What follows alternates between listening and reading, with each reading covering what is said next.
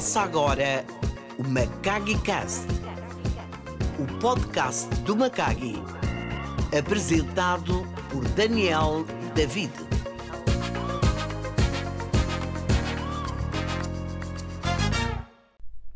Olá, Macagues!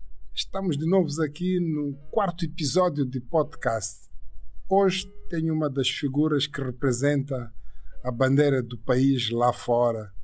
Infelizmente, às vezes em Moçambique não conseguimos reconhecer isso. Tem sido uma referência na área da moda em todas as passarelas do mundo, principalmente África do Sul, Milão, Portugal e muitos outros sítios.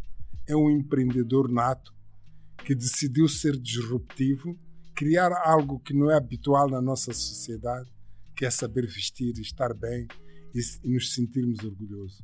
Hoje tenho aqui comigo Taíbo Bacar. Muito obrigado, Taíbo, por estar aqui e por ter aceito este convite para partilhar com os macaques a tua experiência, a tua trajetória e os teus sucessos.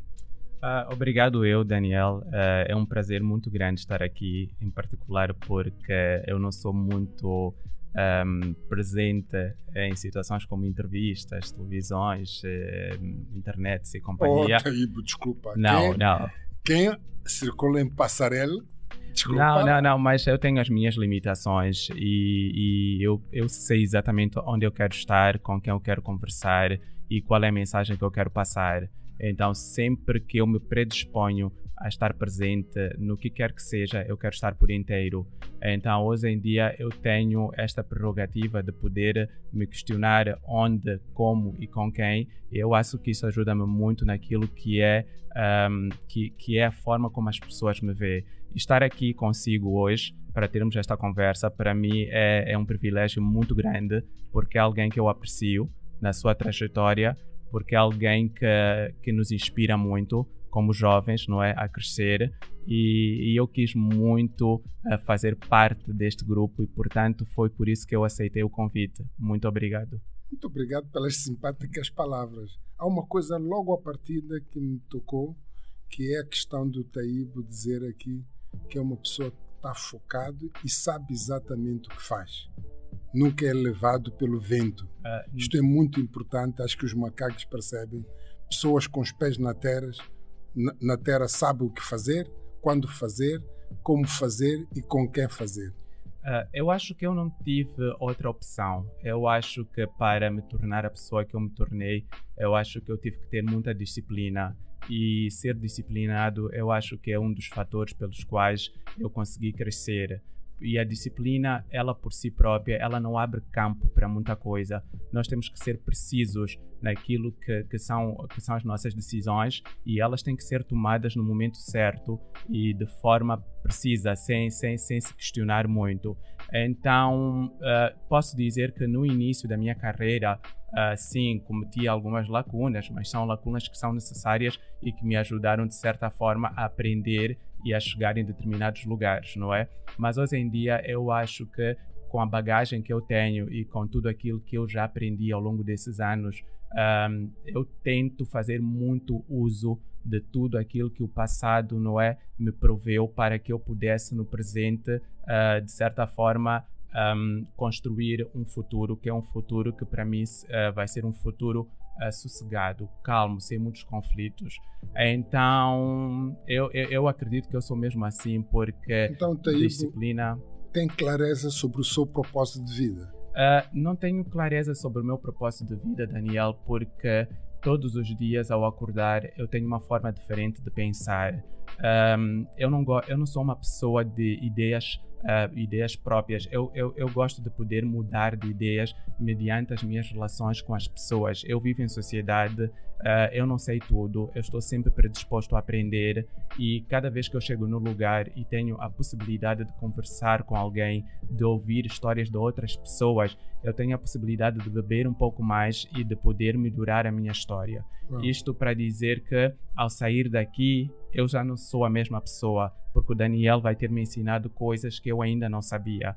Então, se eu cheguei aqui a dizer que não gostava do verde e o Daniel possivelmente me der a prerrogativa de poder perceber que talvez o verde não é assim tão mau e talvez me possa ficar bem, ou talvez não possa ser usado como roupa, mas pode ser usado como uma cortina, como um objeto de decoração. Talvez eu saia daqui com uma, com, com uma forma completamente diferente de pensar e a quem eu tenha dito que não gostava de verde vai ter que Muda. saber que a partir de agora o Taíbe gosta de verde. E aí está esta questão que todos os dias nós nos questionamos, mas ah, mudas de ideia toda hora, estás constantemente a mudar de ideias. A, a, vida é assim, a vida, a vida nos ensina tantas coisas, são tantas então, coisas que nós... Está constantemente a aprender, é um aprendiz, ou é um constante aprendiz, um aprendiz que está dia após dia aprendendo alguma coisa. Eu acho gosto que... muito de aprender. Eu gosto muito de aprender assim como gosto de ensinar. E acho que ninguém pode gostar de ensinar se não gostar de aprender.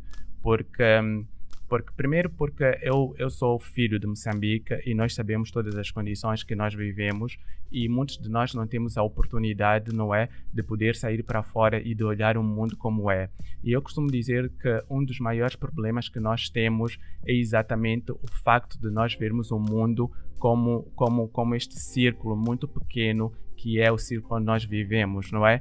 E para quem começa a sair e começa a descobrir outras coisas, começa a ganhar outros voos e, e a fazer uso das suas asas, nós começamos a aprender que o mundo é, é diverso. Existem milhares de coisas para se ver, existem milhares de coisas para, para se aprender e todos os dias eu rezo a Deus para que Ele me dê a oportunidade de poder ver muito mais, de poder olhar muito mais, de poder entender muito mais, que é exatamente para poder encontrar o meu propósito, porque eu não quero definir o meu propósito dentro daquilo que é o meu círculo, do pouco que as pessoas têm para me oferecer ou do pouco que as pessoas têm para me ensinar, porque eu acredito que todos nós temos as nossas limitações mediante ao local onde nós nascemos, onde nós crescemos e onde nós estamos inseridos. Então é muito importante. É condicionante, então é preciso buscar referências. É Mas muito importante. só porque nós aqui nos macaques, temos macaques em Moçambique, Sim. em Portugal, em Angola. Felizmente eu estava a ver as, as regiões geográficas. No Brasil, Sim. acompanho muito macaque e fiquei admirado quando vi Japão, quase 5% do Japão. O que é que se passa? Os japoneses devem ser moçambicanos uhum. ou brasileiros ou portugueses estão a acompanhar macaque. Vamos só recuar um pouco. Quem é Taíbo? Eu sei que nasceu aí numa família muito criativa e Sim. o Taíbo foi disruptivo dentro da família. Mas quem é Taíbo? Para as pessoas perceberem, Taíbo Bacar que se fala, que dizem que é a bandeira da moda em Moçambique.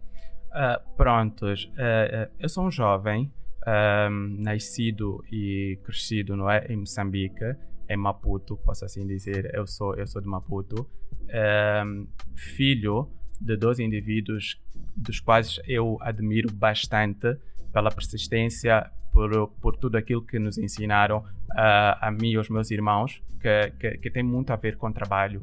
Eu olho para os meus pais até hoje e eu vejo trabalho, trabalho. Portanto, sempre que eu falo em sucesso, sempre que eu falo no resultado de tudo aquilo que eu consegui até hoje, eu, eu condiciono diretamente ao trabalho, porque eles são extremamente trabalhadores e eu acho que eu sou fruto disso e eu não sei fazer outra coisa.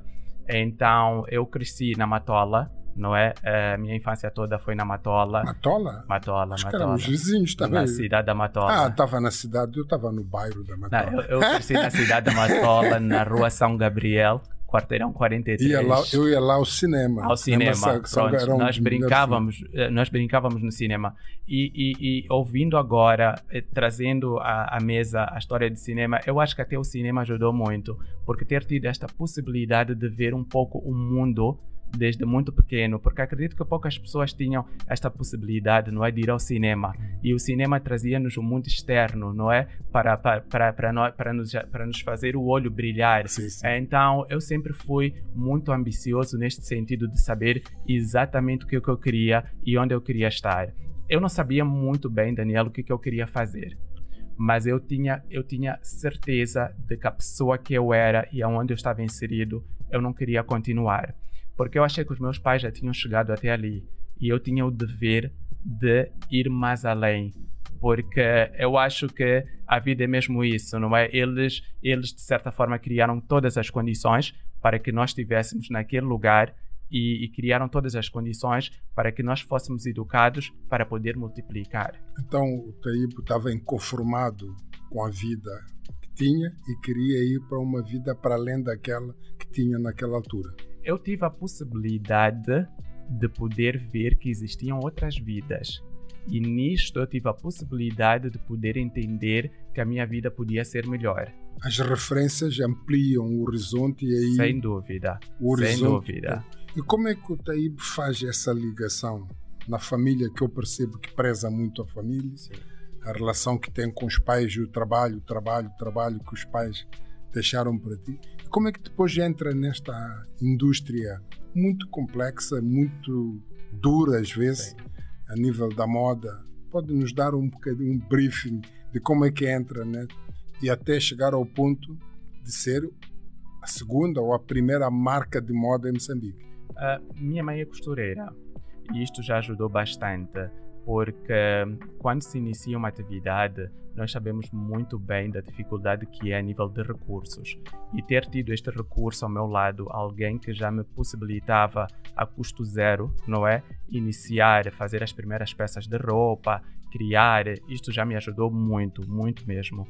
E então, e, e, eu aprendi muito com ela. Mesmo a nível de disciplina de trabalho, eu aprendi muito com ela. Eu tinha um pai, tenho um pai que é muito rígido a nível comportamental e a nível de, de, de qualidades que eu prezo muito, que é o respeito, o caráter e coisas do gênero. E tenho uma mãe que é super amável e que está 100% para os seus filhos, mas que de certa forma também cobra de nós uh, tudo aquilo que, que seja perfeccionismo, porque ela trabalhou muitos anos nesta área e, e ela sabe exatamente o que, que esta área requer. E dos dois deram-me esta esta coisa que eu digo que é bom, mas ao mesmo tempo uh, certas vezes não é tão bom assim, que é que é esta coisa de, do trabalho, de ser incansável e de fazer e de ir até o fim e de querer ser perfeito. E isto nem sempre está ao meu favor, não é? Então Às os vezes... teus pais são os pilares são, são... da vida que o Taipo está a construir. Ah, sim, sem dúvida. Em particular porque eles me deram aquilo que para mim é o mais importante, que é a educação. Então, eu acho que educação é fundamental e é por isso que eu acredito muito neste processo educacional e acredito muito na mudança do país na base da educação. Então, só por aí eu acho que eles já me deram uma herança muito grande e o resto cabe a mim, não é, dar continuidade. E neste momento, tudo que eu faço é muito consciente do orgulho que eu quero que eles tenham em vida, de tudo aquilo que foram os sacrifícios que eles tiveram que fazer para que nós, filhos, conseguíssemos chegar onde nós chegamos. Já me foi questionado várias vezes se nós éramos pobres. Uh, e eu digo sempre que não. Eu, eu não me lembro de ter sido pobre, mas eu me lembro que os meus pais passaram muitas dificuldades para que eu não tivesse estas lembranças. Isto para dizer o seguinte: eu não me lembro de ter me faltado pão à mesa, uhum. mas eu me lembro de muitas vezes que eu não vi os meus pais a comerem conosco à mesa. Então, eu acho que isto faz uma diferença muito grande. Esta imagem que está aqui a trazer o Taibo impactou muito nesta ambição, porque para mim o Taíbo é uma referência de orgulho Sim. para todas as pessoas que querem quebrar as barreiras de vitimismo, barreiras de autoflagelação, que tudo não dá, não é possível, não temos condições. Mas o Taíbo quebrou essa barreira. Mostra sempre permanentemente, do pouco que eu conheço o Taíbo, que sai fora da caixa. Sim. Então, estas referências que trouxe de casa, Sim. da sua infância, foram determinantes para aquilo que é o Taíbo hoje? É, sem dúvida. Eu sabia, eu sabia muito cedo, eu, eu sabia desde muito cedo o que, que eu queria ser, mas eu não sabia qual era a profissão. Mas eu sabia que eu queria ser alguém. Eu precisava ser alguém. Eu sabia que eu precisava brindar a vida com mais vida. Isto para dizer o seguinte. Alguém, desculpe, queria ser alguém, alguém na sociedade, que impactasse na a sociedade, sociedade. Exatamente. Criando algo que impactasse a sociedade e fosse reconhecido por esse produto ou por esse trabalho que fizesse. Sim, sim. Aliás, essa era a única maneira, porque não havia outra, não havia outra hipótese. Só com trabalho eu, eu conseguiria chegar onde eu ambicionava chegar. Isto é, imagina, uh, se eu tinha uma condição de vida que era num plano A e eu pretendia chegar no plano Z, Uh, a única forma que eu tinha de conseguir fazer isto, estando onde eu estava, era mostrando trabalho. E, e, e, dentro disto eu comecei avaliar tudo que eu tinha à minha volta, que eram os recursos e as ferramentas que eu podia usar para poder chegar mais rápido ao lugar onde eu queria chegar. É, eu, eu fiz faculdade de administração e gestão que também me ajudou a ter alguns skills, não é? Que era para poder uh, montar o quebra-cabeça, poder entender exatamente a minha cabeça e poder perceber como é que eu tinha que fazer as coisas. Mas dentro disto, eu descobri que naquilo que eu já vinha desenvolvendo dentro da casa e com a minha mãe, uh, nós tínhamos um, um tesouro não é? Nós tínhamos um tesouro porque havia um, um déficit muito grande. Consumia-se quase nada de moda em Moçambique.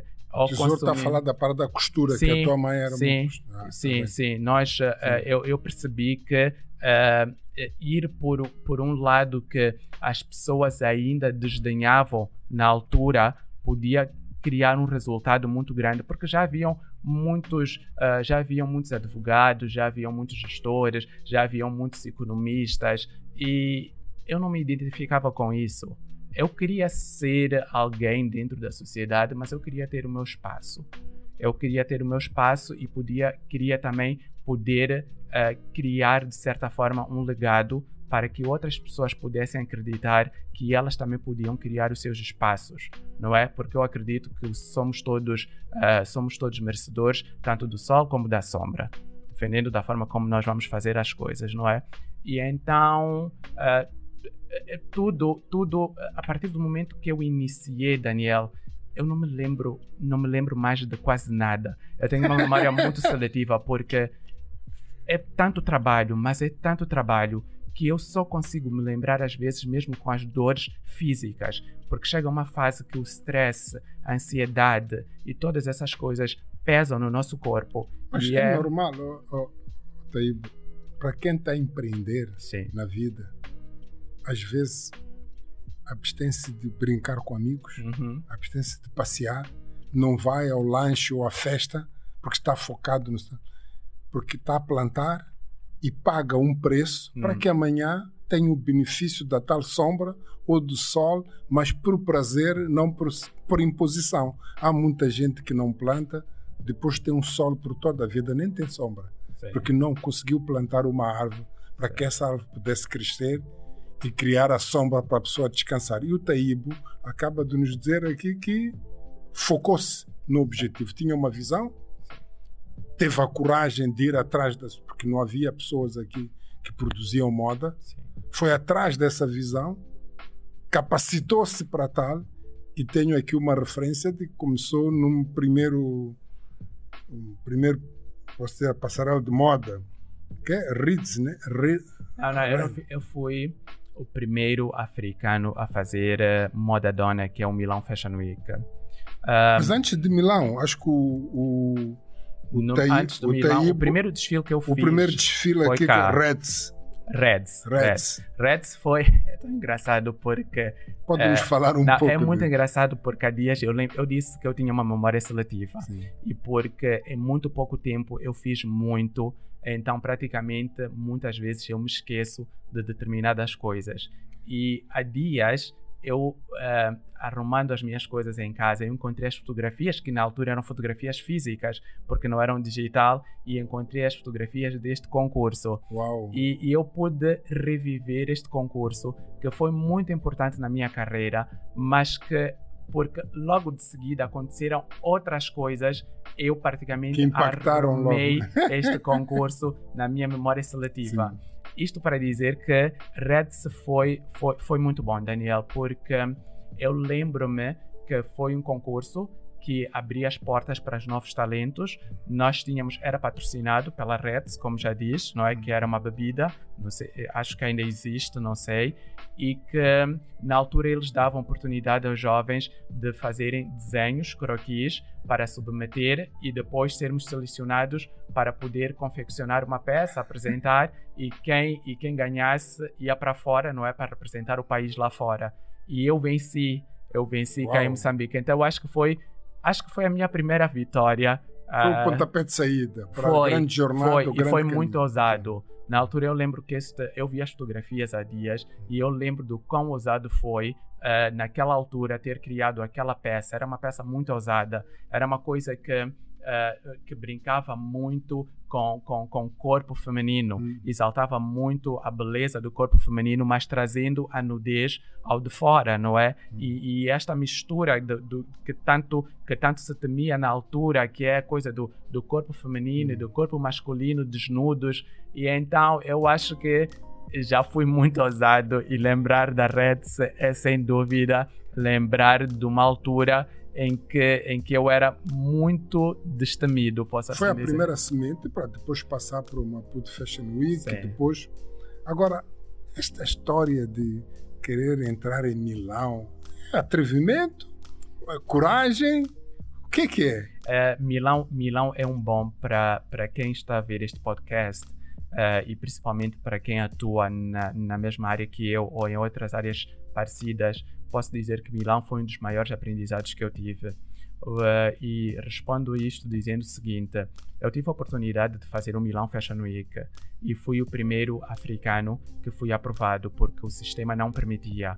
O sistema é uma plataforma que visa, uh, na altura em particular, que visa uh, a exposição de trabalhos de, de, de, de designers italianos, que é para sua promoção e pós-comercialização e, portanto, é muito difícil eles conseguirem aceitar pessoas de fora, uh, artistas de fora, porque não, não faz parte da base deles de negócio. Então, não diz é? aqui aos macaques como é que conseguiu quebrar é. essa barreira, sabendo, eu sei que tentou várias vezes até exaustão. Sim, mas eu, eu tive ajuda no, na altura, porque um, eu fazia parte do, do, do, do, projeto MFW, não é? eu apresentava-me no, no, MFW e o MFW. Maputo Fashion Week. Maputo, Moçambique Fashion ah, Moçambique Fashion Week. E eles por si tinham as suas parcerias, e dentro dessas parcerias eles conseguiram criar um, um, um, um projeto que visava trazer italianos para Moçambique para se apresentarem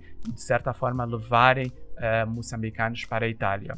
O que, que acontece é que uh, o, o inverso nem sempre é positivo porque estamos a falar de duas plataformas completamente diferentes. Estamos a falar de trazer italianos com uma qualidade uh, muito alta para apresentar em Moçambique e possivelmente de levar moçambicanos que não tenham a mesma qualidade, qualidade. para a Itália. São mercados diferentes. Sim. Com e, outro e, tipo de demanda.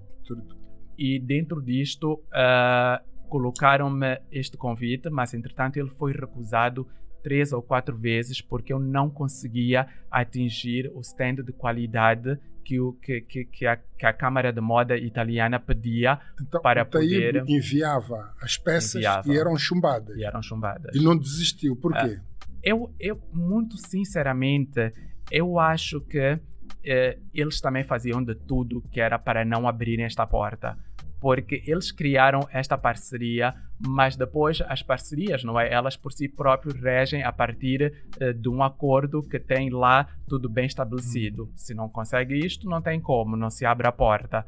E, e, e pronto, mas nós fomos muito resilientes nesse sentido e, e, as peças voltavam porque não tinham qualidade. Não tinham qualidade porque na altura eu nem sequer tinha os profissionais e, e toda, e, todo, e toda todo, todo, todo o mecanismo para poder criar as peças como eu crio hoje em dia, não é? E fora que eu era um amador, podemos assim dizer. Sim, sim. Eu era um estilista que, moçambicano uh, que não tinha recursos, uh, que estava no lugar onde ninguém podia me ajudar porque ninguém acreditava nisso, ninguém acreditava em moda falar de moda naquela altura era falar de algo banal, era falar de algo em que os pais não queriam ver os seus filhos uh, irem por, por, por, essa área, porque os pais priorizavam outras áreas que eram áreas que acreditavam, não é? Foi assim comigo dentro de casa, foram muitas lutas com meu pai para ele poder entender que eu queria trabalhar com moda, ele queria que eu fizesse outras coisas.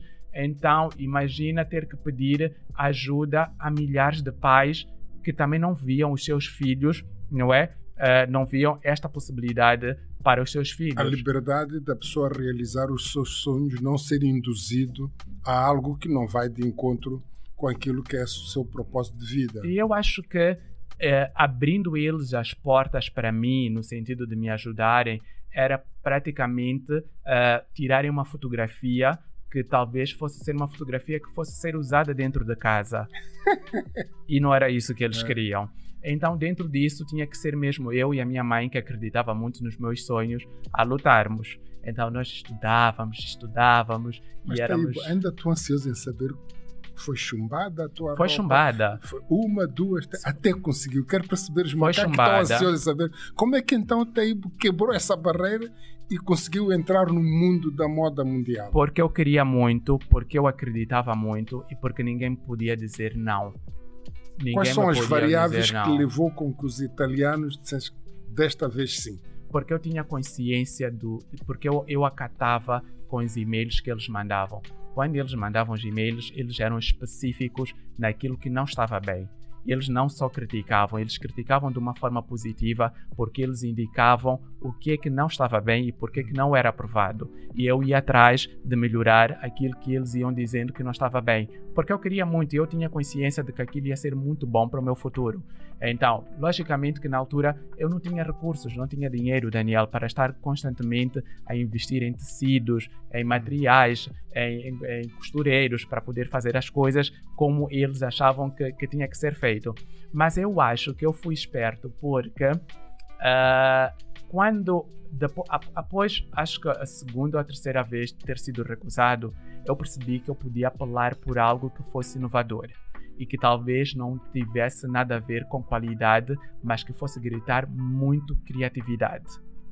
E eu apelei por uma coleção que fosse algo que não existe, não existia na altura na Itália, que fosse ser algo que, que fosse criar neles um, uma vontade muito grande de ver mais. E eu lembro que eu trabalhei na altura com a capulana e misturei a capulana com os tecidos ocidentais, Uau. com a seda, e era uma altura que a capulana só era vista como um pano para ser amarrado para a as capulana, cerimônias. A, a nossa capulana, capulana. A capulana é um produto moçambicano, sim. uma peça moçambicana. Sim, sim. Mas naquela altura muito pouco se fazia roupa com capulana, principalmente para jovens. A capulana era visto como um pano para ser amarrado, não é? Uh, para as cerimônias e companhia. E então eu decidi apelar para algo que eu achava que pudesse ser inovador. E foi assim que eu criei a coleção que foi aprovada e que finalmente me levou a Milão. Mas por que, que eu digo que Milão foi um exemplo muito grande? Porque ir a Milão naquela altura, uh, sem recursos, uh, foi algo positivo, porque eu carrego até hoje uh, este privilégio de dizer que fui o primeiro africano, não é? A fazer a passarela da moda dona em Milão mas as oportunidades que eu tive em Milão eu não me valeram muito, porque logo depois do desfile e do impacto que o desfile teve, começou tudo aquilo que realmente é a indústria da moda e que eu não sabia, porque eu achava que a indústria da moda eram estilistas, roupas e modelos. e isso não é, é uma um indústria. aprendizado. Acho que os macaques aqui estão a acompanhar, estão a ver que o Taíbo teve a visão desde a infância de ser uma pessoa diferente, agregando valor à sociedade e deixar um legado às pessoas. Teve a coragem de ir atrás do seu sonho. E nessa trajetória verifica-se claramente que tem obstáculos. Sim. Por quê? Porque Moçambique não tinha essa indústria da moda consolidada. Sim.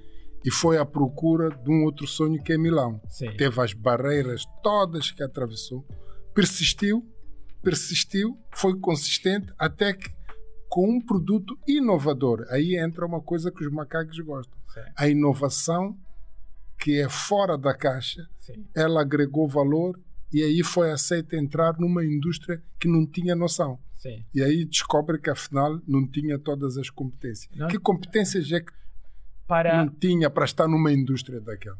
Para... E o que é que fez para conseguir uh, superar isso?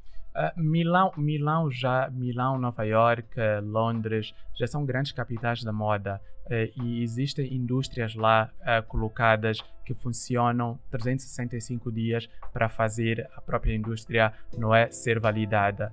E eu tinha um produto inovador, e eu tinha um produto que aliciou, que muitos jornalistas queriam para as revistas, que muitos buyers queriam comprar para poder revender, mas eu não tinha as condições de poder replicar, eu não tinha as condições de poder produzir.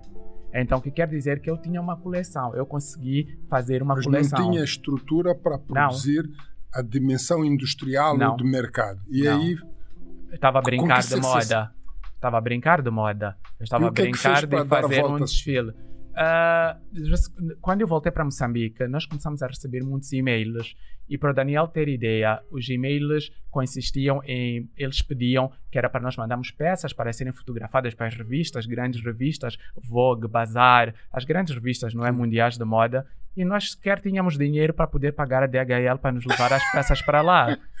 Então, nós nem sequer tínhamos dinheiro para poder investir nessa visibilidade da marca. Quanto mais, imagina, poder mandar a peça, ter visibilidade e não poder corresponder à demanda no, no- ativo comercial. Então, começou a ser uma frustração. E foi quando eu comecei a perceber que o mercado do, do, do, do pronto a vestir foi exatamente nessa altura que eu comecei a perceber, porque eu não tinha mesmo noção do que era a indústria da moda. Eu tinha noção de que eu ia fazer moda, eu era um jovem inovador, havia muitas coisas para fazer, eu queria surpreender Moçambique, eu queria toda esta coisa de dizer que eu fui para Milão, mas quando a realidade bate, nós começamos a perceber que é um pouco diferente. E é aqui onde eu, onde eu prezo muito pela educação na área de moda porque eu acho que a maior parte dos jovens eles têm ideia do que é fazer moda, mas eles não têm ideia do que é o negócio da moda.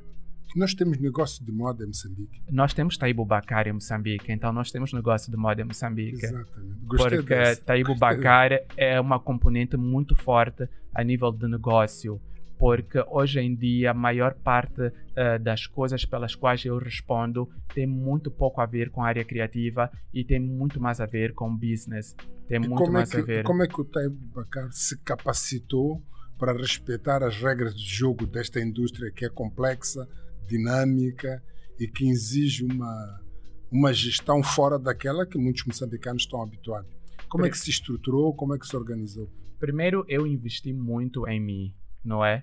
Primeiro, eu investi muito em mim, eh, na minha capacitação e percebi que muito mais do que fazer moda, eu queria trabalhar dentro da indústria do luxo, como segmento de moda, porque são duas coisas completamente diferentes. E quando se fala em luxo em Moçambique, é um pouco ah, agressivo, porque de certa forma a palavra luxo é condicionada a uma coisa um pouco ostentativa para um país onde nós sabemos as condições não é em que vivemos. Mas entretanto, eu sou um jovem que também já vivi nessas condições. Eu sou um jovem que conhece muito bem essas condições. Eu sou um jovem que estou cá inserido, eu vivo cá e eu vivo todos os dias os problemas do nosso país. E nem por isso eu me corto as pernas. Eh, eu tenho certeza que eh, o crescimento visa muitas vezes nós termos que tocar, falar eh, e argumentar sobre determinadas coisas que talvez não sejam tão bem vistas por todos aqueles que ambicionam as mesmas coisas, mas que ainda não conseguiram chegar lá. Então eu, eu, eu capacitei-me e percebi dentro dessa capacitação que sozinho eu não podia fazer nada. Então, Taibo, eu, eu prezo muito o que acabou de dizer agora, porque muitos dos jovens discutem muito a envolvente, porque não temos condições de uh, sítio para fazer passarela ou para realizar um bom negócio, Sim. reclamam de tudo. E o Taibo acaba aqui de dizer que as condições influenciam, mas não determinam Sim. o que eu quero fazer. Então, é um ensinamento muito grande Mas que toda esta lamentação que possamos ter das condições em que o nosso país atravessa pode, ter, pode influenciar, mas nunca determinam o caminho que queremos seguir e os objetivos que queremos alcançar. E o Taibo é um exemplo disso. Mas eu não vivo de problemas, Daniel. Eu vivo de soluções. Ah, sempre que me colocam um problema, eu quero sempre que me coloquem possíveis eh, soluções para discutirmos as soluções. Os problemas, eles existem. Eles estão lá porque enquanto vivemos em sociedade e enquanto as nossas áreas de, forem for, uh, dependerem de outras áreas, haverão sempre uh, problemas a nível de comunicação. A comunicação é um problema muito grande. Por exemplo, a forma como nós dizemos e a forma como nós somos percebidos são duas coisas completamente diferentes. E eu vivo muito de soluções. E então, quando eu quero fazer uma coisa, eu vou atrás e crio condição de, de conseguir transformar o nada em tudo. Porque se está na natureza e se Deus criou, é porque tem um valor muito grande. Até a pedra, a pedra, uma simples pedra, eu, Taíbo, se decidir amanhã que eu quero fazer uma pedra de luxo e colocar nessa pedra o valor que eu quiser colocar, eu vou conseguir. Por quê? Porque eu vou me entregar a 100% para transformar aquela pedra numa pedra que pareça um diamante e poder fazer todo mundo acreditar que a pessoa precisa daquela pedra. É Isto é muito forte dizer... isso. Isso é muito forte, porque é, porque é uma nada... mensagem que para quem nos escuta perceba claramente que a vida que nós queremos ter e queremos construir só depende de nós, independentemente do meio envolvente em que estamos. Daniel, não é nada que Deus possa ter criado que não tem valor, senão não teria criado. Não há nada. As nossas casas são feitas de pedras e essa pedra é a mesma pedra que nós chutamos quando saímos à rua e não damos valor.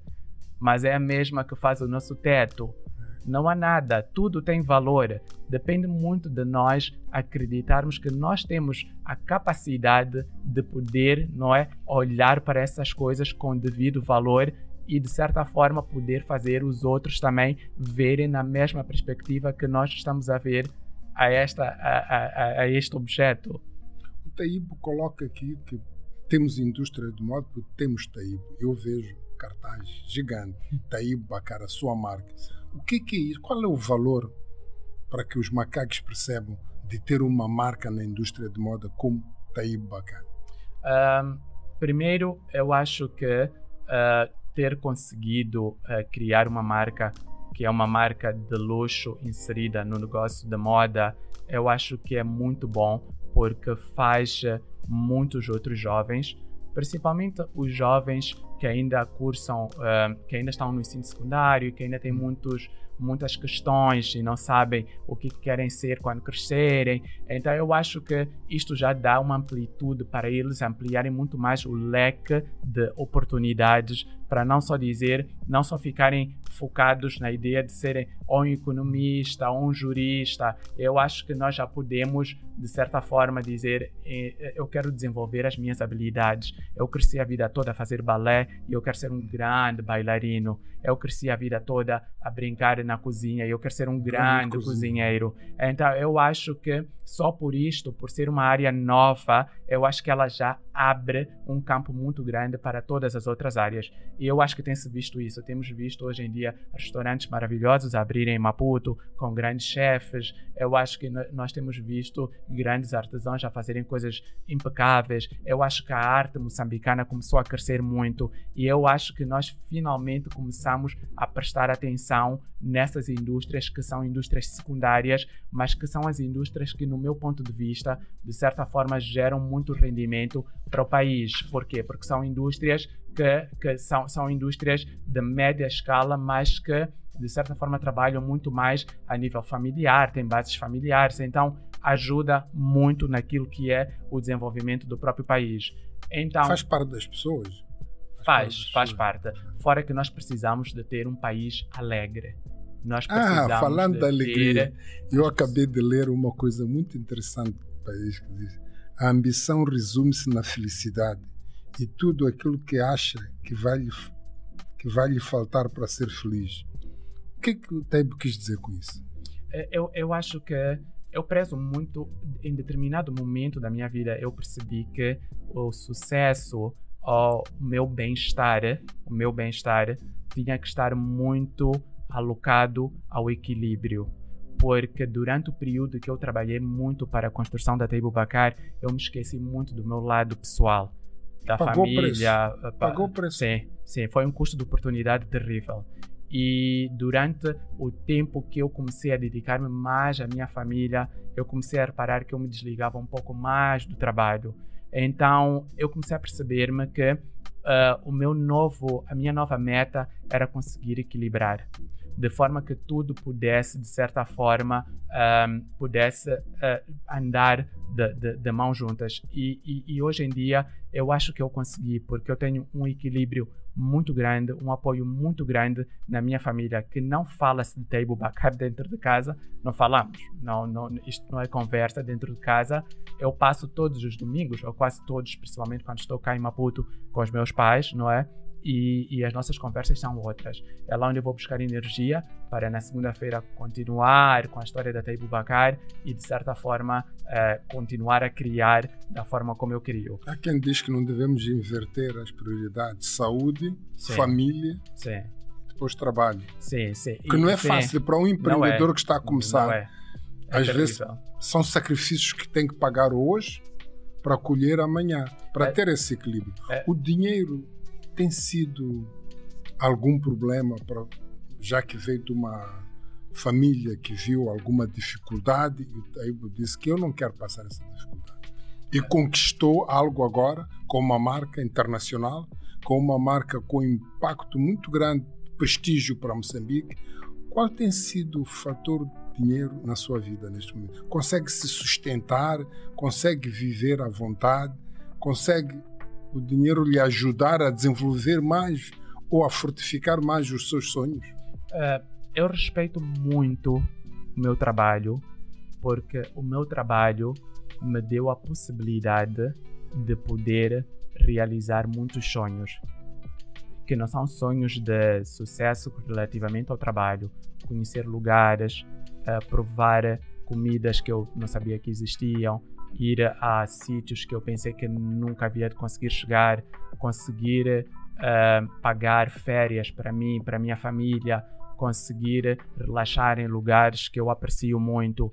Então é por isso que eu, eu, eu, eu respeito muito, mas muito o meu trabalho e, portanto, eu, eu não me dou muitas margens de erro porque eu não posso errar, porque é daí onde eu vou buscar todas estas alegrias. E eu tenho consciência de que o dinheiro é que nos proporciona todas essas coisas. É uma coisas. consequência para que possamos ter tudo isso. E sabendo eu que é a partir do dinheiro que nós conseguimos fazer isto, eu tento fazer tudo de uma forma extremamente correta, porque eu valorizo cada metical que eu ganho.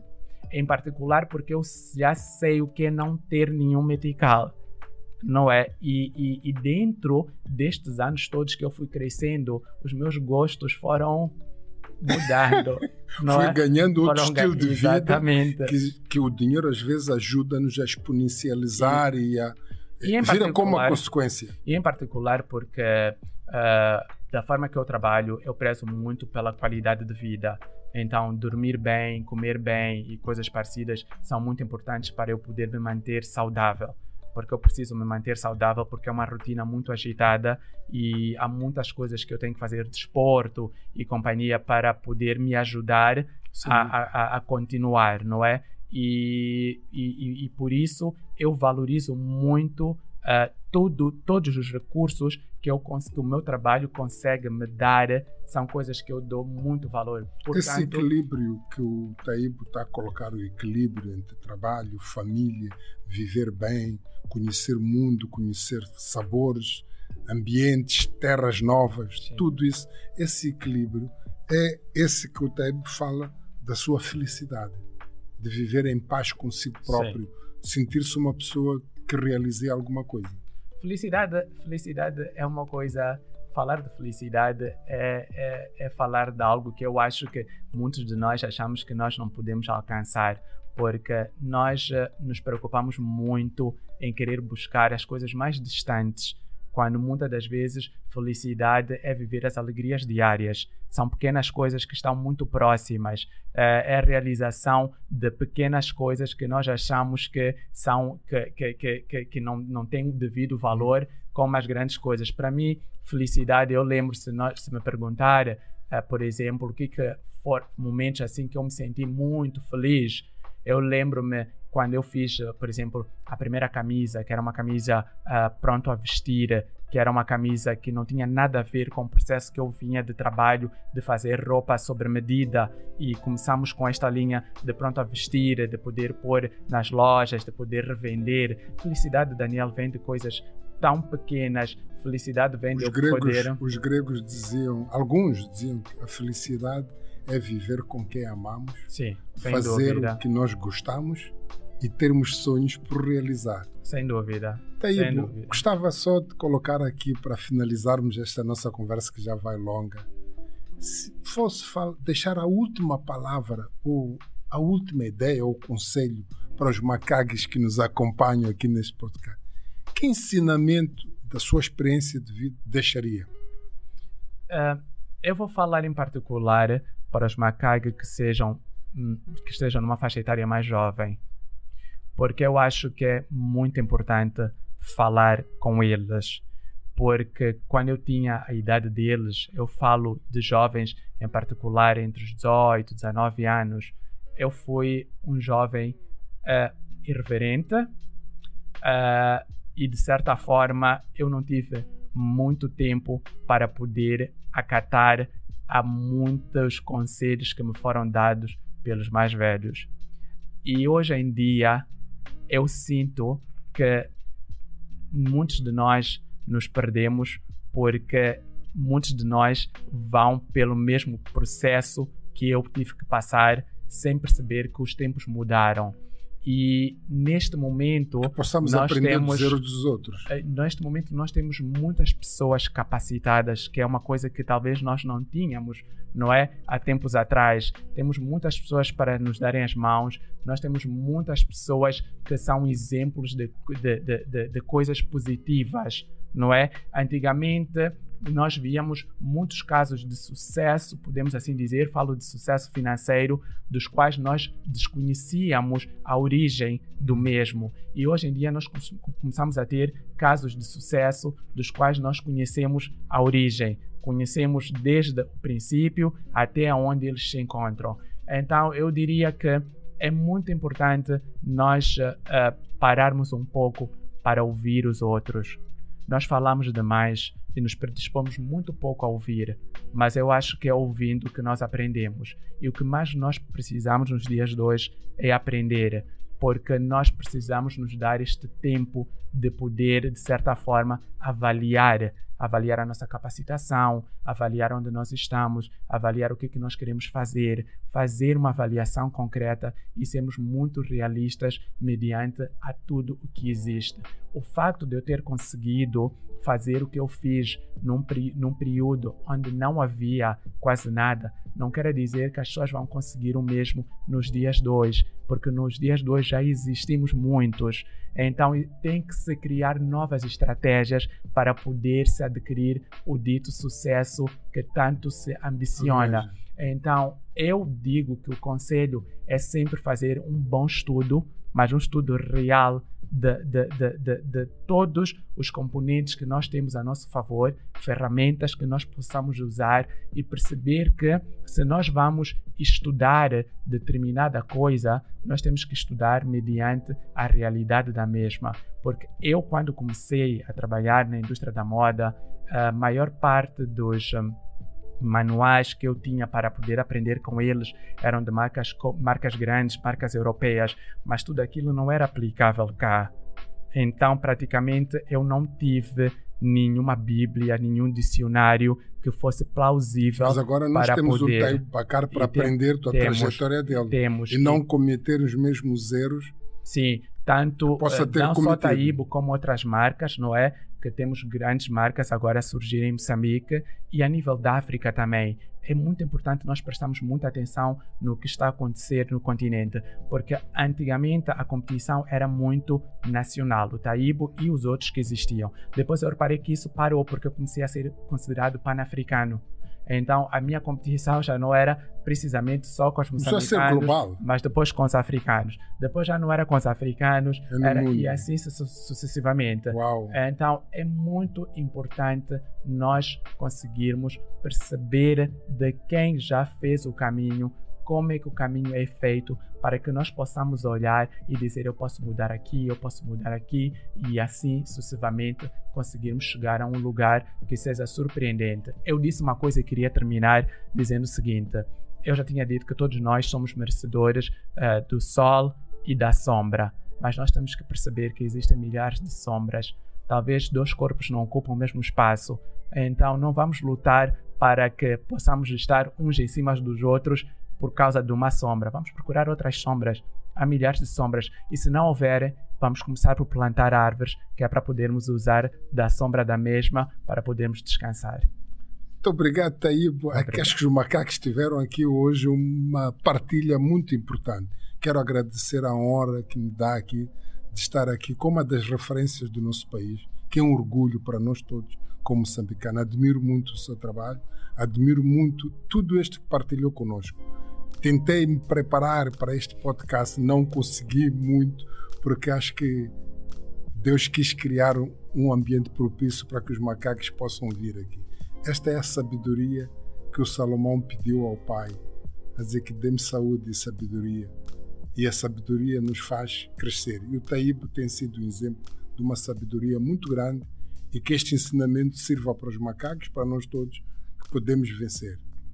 Não importam as adversidades que nós temos na vida, elas influenciam, mas não determinam o nosso futuro. E o futuro de Taíbo não foi determinado por outras pessoas teve a visão, a coragem, a determinação, foi buscar competência e hoje é uma figura que vive aquilo que é o caminho do seu legado.